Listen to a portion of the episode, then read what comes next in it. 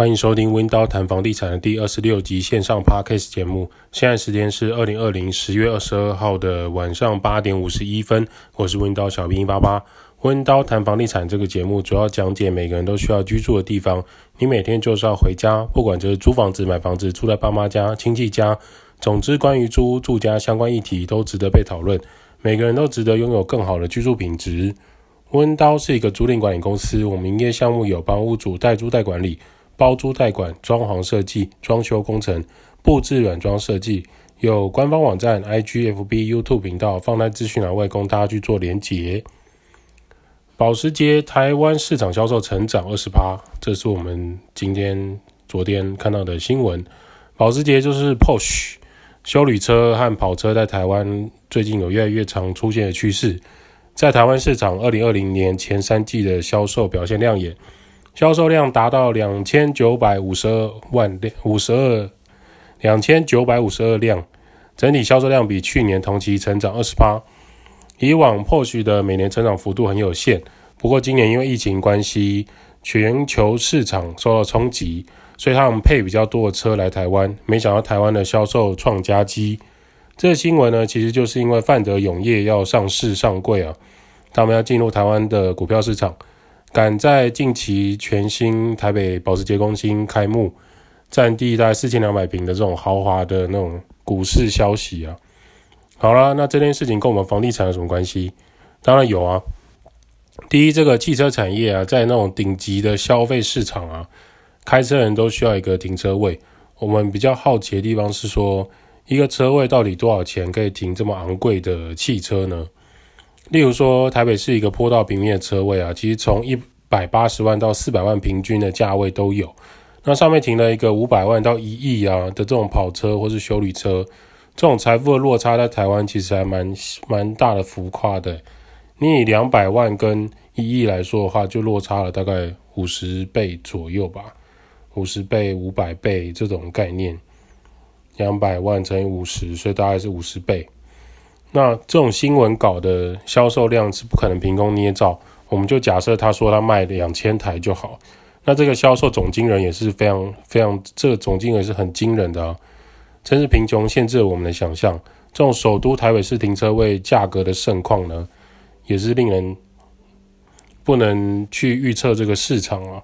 很多时候就是我们很觉得很奇特啦，为什么房地产这种过热现象在大家的心目中是会被检讨的，而在开车这件事情上，在台湾似乎没有更多的法规，或是更多的人去限制做汽这种车子的数量。在台湾热门市区开车的啊，双北市啊、桃园市区啊、台中市区，假日和通勤时间的塞车状况，其实有越来越严重的趋势。那我们的交通部长给大家一个说法，就是说，希望呢，就是国人旅游的时间呢，不要都集中在假日嘛。我们改成平日等离峰时间出游就好啦。若能做到这个分流，这样比较聪明啊。我们要做一个聪明的消费者。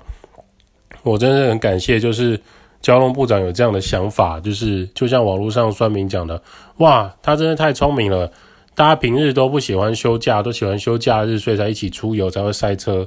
真的是很感谢我们的交通部长。现在这最大问题其实是在于台湾的车子实在太多了。首先。卖车的人都没有节制的为了公司的利益和奖金在销售，所以台湾的车辆就是越来越多。骑车的，再就是其次就是像这种汽车的停车位啊，有跟上这些数量吗？每个人都有分配到一个车位吗？这就是我们现在塞车状况没有办法疏解的一个主要原因啊。租屋我们都很在意的是交通状况，可是我们有没有想过，当这些车辆越多，汽停车位却没有跟上的时候？这绝对不是说什么农历年节拆掉一些桥梁啊就可以缓解的状况。有一些住家甚至一个家里有三四台车，请问他们有办法把车子停在哪里？这也就是为什么我们停车位会一直上涨的原因啊。你说建商可以开高价，如果今天需求不高的话，建商开高价你可以不要买车位啊。可问题是现在就是有车位的需求啊，车子太多，可是不知道停在哪里的状况，那不禁就会让人觉得说。这种买房子、租房子、买车位、租车位这件事情，怎么变得如此的麻烦？很常被拿来讨论，却没有办法解决的议题呢？我相信有很多人讨论过停车位这件事情，可是最后都不了了之。像我们台北市长柯 P 就提供说，他想要提一个买车先要自备车位的概念，结果一出之后反对意见排山倒海而来，认为说我们不能比照日本吗？好，那我们这边就来关心一下日本关于他们租房子跟买房子这种停车的汽车的汽车的家汽车的停车位，他们是怎么处理的？在日本买汽车之前呢、你必须具备停车位，他们俗称叫做我们台湾俗称叫做车库法啦，这是有故事典故的。日本政府早在一九六零年前，就是六十年前，他们就开始实施这个车库法。这个法令其实很有争议，车主跟车厂都是非常反弹。非常反对意见，何止排山倒海而来？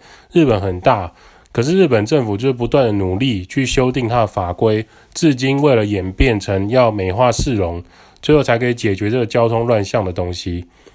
呃，日本怎么做呢？就是说他们在停车的时候啊，你今天买车，第一，你必须在订车的时候，订购车辆的时候，你要提供你有停车位的权状，台湾叫权状了，在那边叫停车位的证明书。由车主居住地的警察机关来开立，就是说，你今天在买车，你预定一台好 Porsche 好了，你必须要提出说，哦，我会买 Porsche 是因为我有停车位的证明，所以我可以买，我可以订这个 Porsche，在当地是车商必须要有这个东西来做审核，或是你想订就可以的。第二个，停车位在日本人的想法来说，他们未必要购买，租用也可以。第三。目前日本规定，停车位跟居住地的距离必须超过两公尺，呃，两公里，两公尺也太近了吧？就在窗户旁边，是两公里。也就是说呢，这个停车位的划位的区域啊，跟你的住家必须距离超过两公里。第四个就是他们的实际的实施范围是在东京在内的六大都会区域。这是他们目前的车库法里面比较简单，我们归纳出了四个要素。从这边来看，你就会发现说，日本其实很难普及在每一个区域。我们刚刚提到东京在内，可能就只有关东地区，并不是指所有地区都有这样的车库法的规定。那为什么要这样子？是因为他们认为说，首都跟这些繁华的市市区呢，你要是有这种交通跟拥挤的状况的话，对整个市容、对整个用路人交通来说是会有瘫痪的状况，所以他们才去颁布这样的车库法。可是至今也不是一路通顺或是很顺畅的，就是实施这个办法。他们也是通过每年不断的调整，不断的被人家背革，然后再弄出所谓的车库法。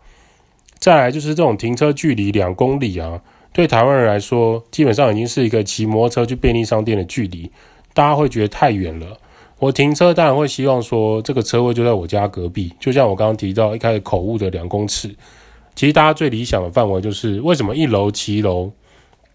你如果在台湾的一楼骑楼，或者是一楼的住家，为什么门口可以停车？因为早期就潜移默化或是潜规则认为说，哦，我买一楼，我就理论上我就可以用一楼方的地方来停车。啊，我一楼的人有买车，我当然就可以停，甚至我可以停两台。这就是目前台湾人对于停车位上的呃不同的想法，那这也是为什么我们没有办法仿效日本的地方，因为日本的这些条件跟规范，就台湾的习惯跟文化来说是无法接轨的。那这方面最大的问题还是在于说，台湾的政府没有动力去推动这件事情，因为这件事情对选票、选票跟市民感受并不强烈，就像脚踏车城市这个议题啊。对台湾很多中老年人或是那种选票的条啊咖来说，这并不是什么了不起的建设。可是对我们台湾的租屋族啊，争取停车位跟骑脚踏车通勤切换成公车和捷运是相当重要的。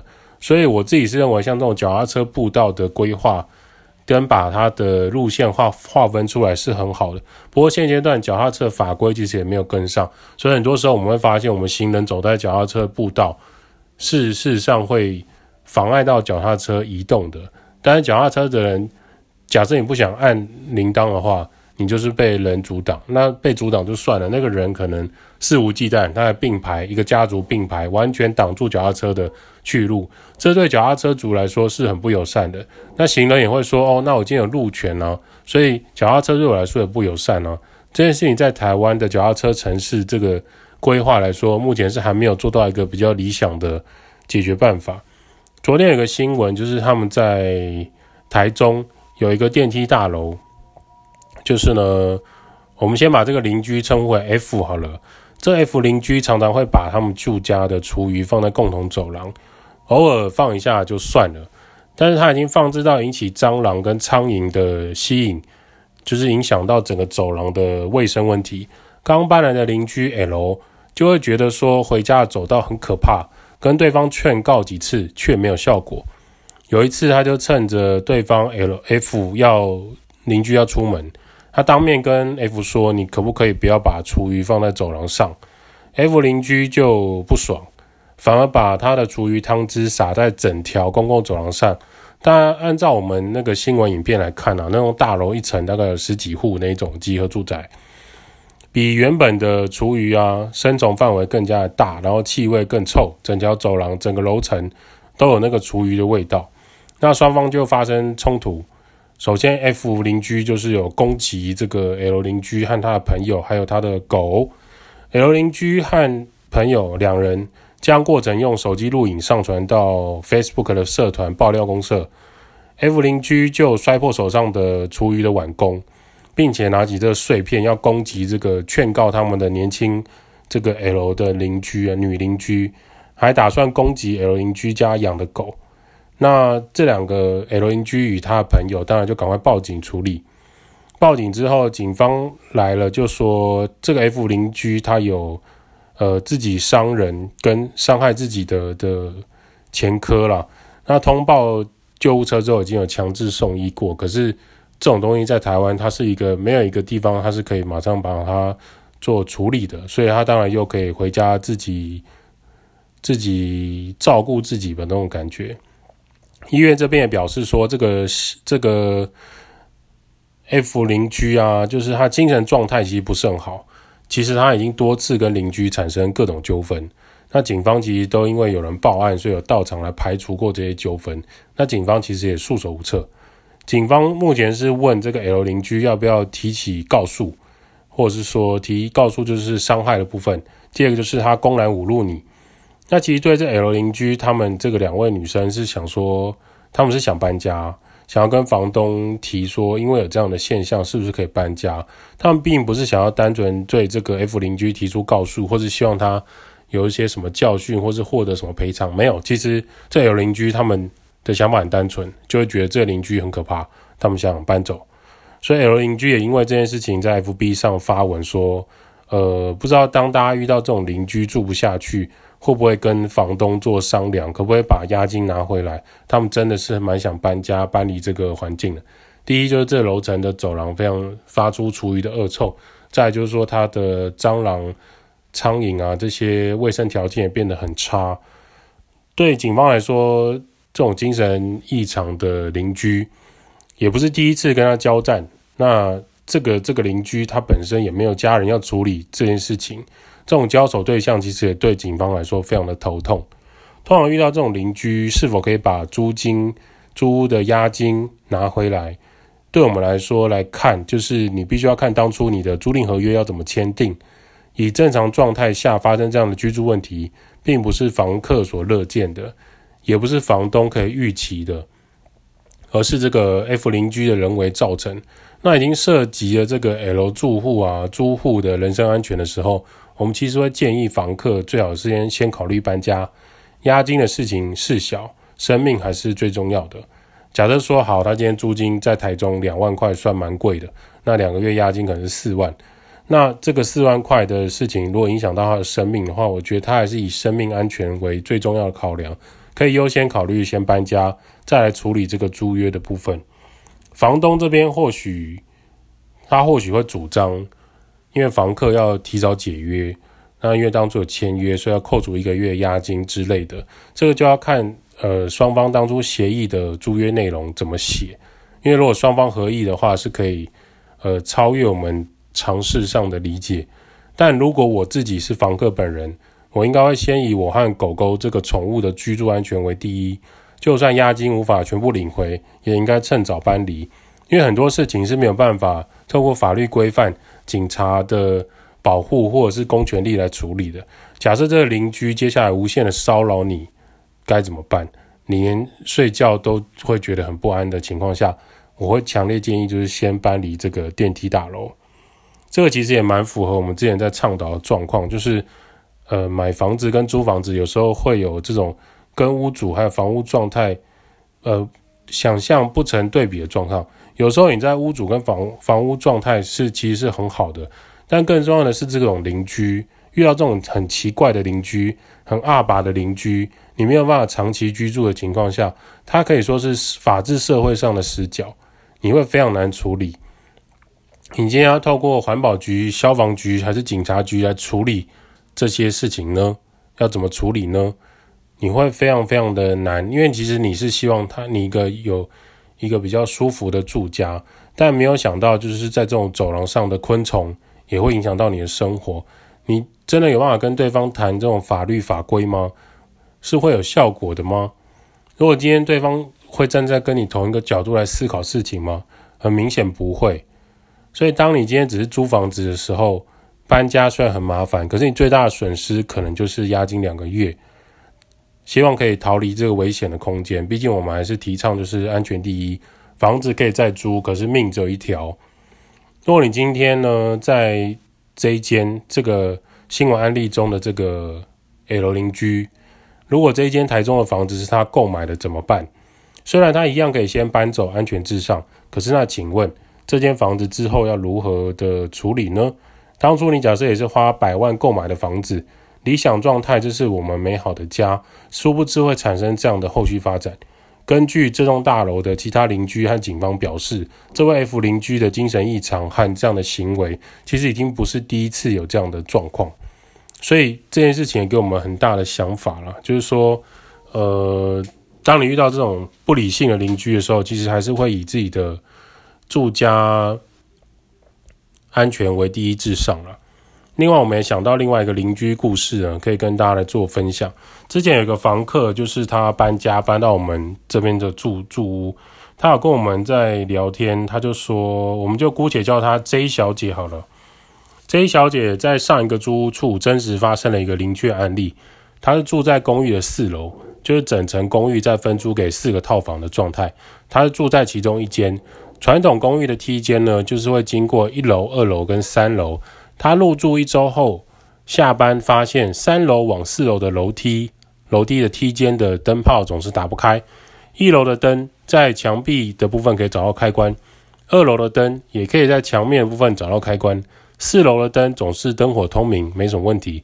唯独这个三楼的灯是透过墙壁上的开关面板切左边、切右边都不会亮，就让他觉得很困扰。那他接着就跟房东反映说：“哎，那个三楼往四楼的灯好像坏掉了，不知道房东是不是可以协调来处理这件事情？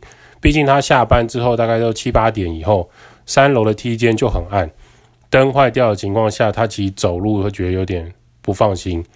再就是三楼的邻居呢，一家人又很喜欢把鞋子都放在梯间，他们也不是排排站站在墙边。”而是会并排的放在梯间，偶尔不小心就会踩到，差点摔倒，甚至会踢到三楼他们的的鞋子，就会觉得很不好意思。可是又觉得他们为什么可以把鞋子放在梯间呢？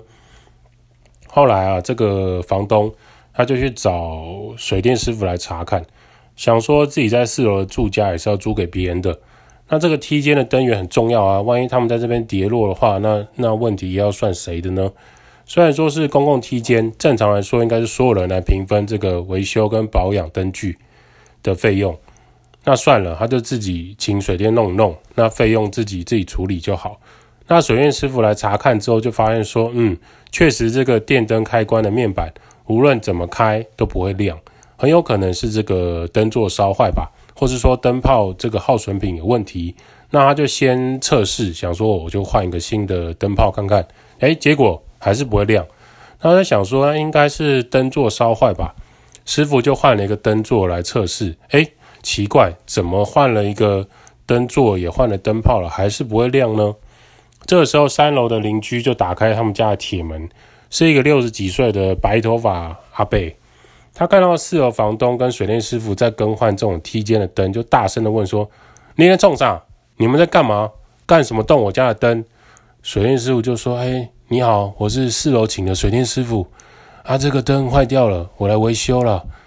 三楼邻居就持续大声的斥责说：“等会那也没更，等会以后诶，这灯怎么不会亮？灯是好的啊，我只是把电灯移到开关移到屋内啊，从我屋内就可以控制这个灯会不会亮啊？你凭什么动我的灯？该坑了哦！水电师傅就傻眼，暂停作业，问说：“这个四楼的房东啊，现在怎么样？要继续换吗？还是你处理好再跟我说？我还有其他工作。”四楼房东就问这个三楼的屋主：“为什么要把开关移到屋内？这样子公寓的晚上很暗，走这个楼梯很危险。可以请我们的水电师傅把这个开关移出来吗？”三楼屋主就反驳：“没送。”他就说。我为什么要听你的？我为什么要听你的？我为什么要移出来？啊，梯间的灯都没有人要开关，浪费电。早上七点多还亮着，啊，晚上七八点都没有人要开，啊，浪费电，我当然一进来啊。三楼门口的灯就是我家的灯，你管我要怎么做？哪边比较暗？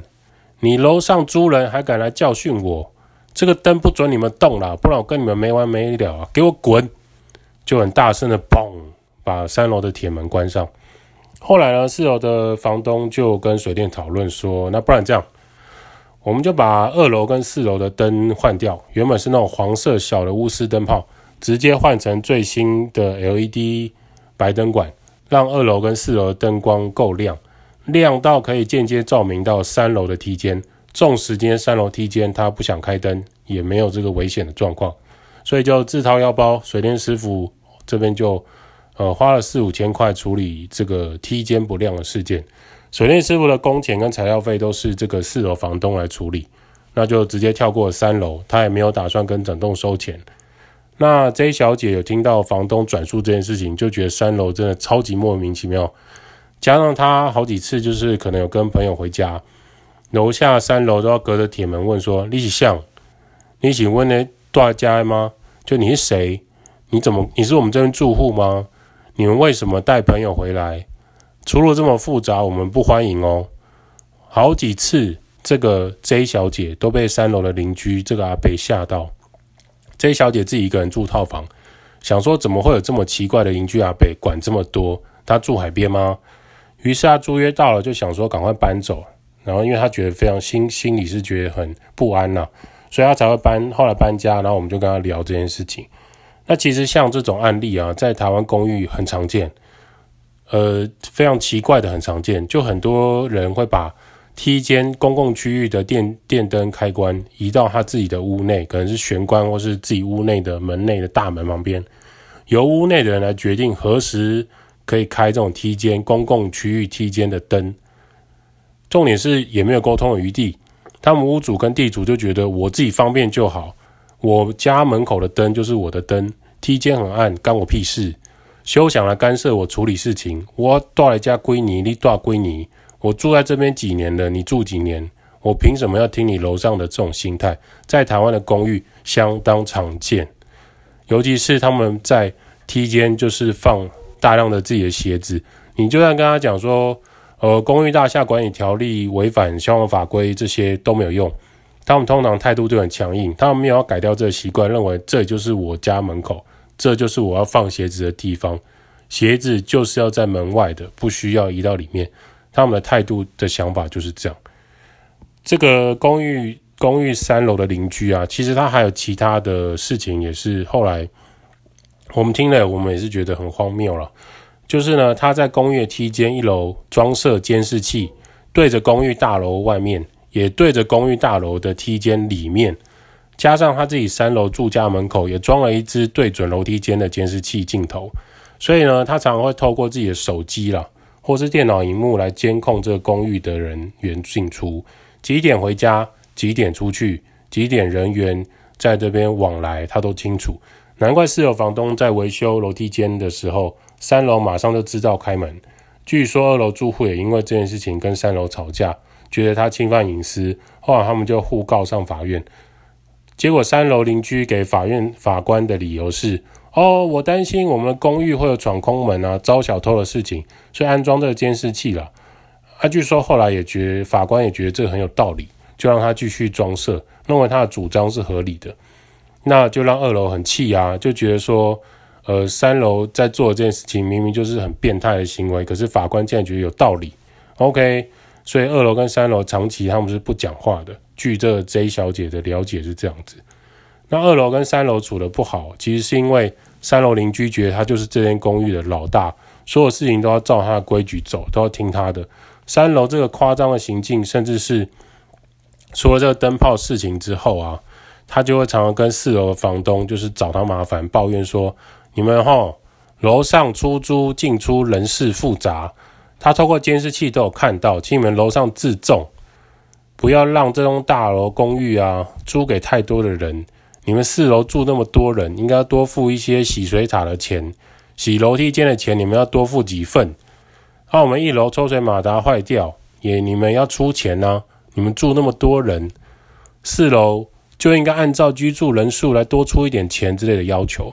那这个 J 小姐听到房东跟她这样 complain，她其实就觉得说，她是不太确定后来房东有没有配合三楼邻居的要求了，只是他觉得三楼邻居就是无限上纲，就是非常的超过。他自己的看法是觉得这种邻居就是非常没有办法相处，甚至是会让人家厌恶的情况。简单的说，就是想要吃三楼，想要吃四楼豆腐了，想要享受这种公共梯间的财产，却又不想要多花钱，认为自己是争议的一方的想法实在很中二。租约到了，他就尽管搬走。他觉得说三楼会侵犯他隐私之外，也会干预到他的生活。其实对他来说，他就会觉得每次回家经过这段梯间，他都觉得心里是怕怕的。所以后来还决定说啊，租约到了要搬走。他是觉得这个四楼的房东很可怜，可是又觉得说，呃，自己只是一个租客，其实也不知道要怎么样帮他处理这件事情。从我们的角度来说，我们其实一直有在倡导这样的想法，就是千金难买好邻居啊。我们是比较支持以租代买的。